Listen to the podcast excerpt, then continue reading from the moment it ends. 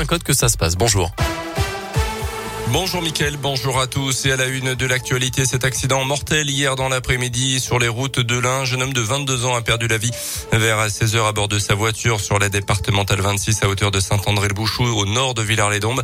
L'intervention rapide des secours, notamment du SMUR, n'a malheureusement pas suffi. On ne connaît pas les circonstances de ce drame, mais la voiture aurait percuté de plein fouet pour une raison encore inconnue, un arbre sur le bas-côté.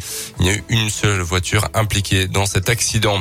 Aujourd'hui, la mobilisation en faveur d'un père de famille habitant du quartier des Vennes à Bourg-en-Bresse. Mobilisation en ce moment devant l'école de son fils scolarisé en CP. Les parents d'élèves protestent contre l'expulsion du père de famille en Albanie, son pays d'origine. L'homme est actuellement en centre de rétention administrative depuis plusieurs semaines déjà. Il pourrait être contraint de quitter le territoire français dans les prochains jours.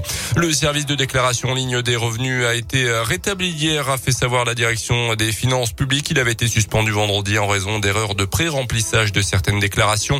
Environ un million de contribuables été concerné par ce bug. Euh, pour rappel, vous avez jusqu'au 19 mai pour compléter le document en version papier ou bien sur Internet dans l'un jusqu'au 24 mai et pour la Saône-et-Loire, vous avez jusqu'au 8 juin. En basket, la Gielbourg se déplace ce soir sur le parquet de Gravelines en championnat. C'est à partir de 20h, un match très important contre une équipe nordiste qui figure un rang derrière la jeu au classement, concurrente donc pour la qualif en playoff. Mathias sur en direct et en intégralité sur la web radio Gielbourg sur radioscoop.com.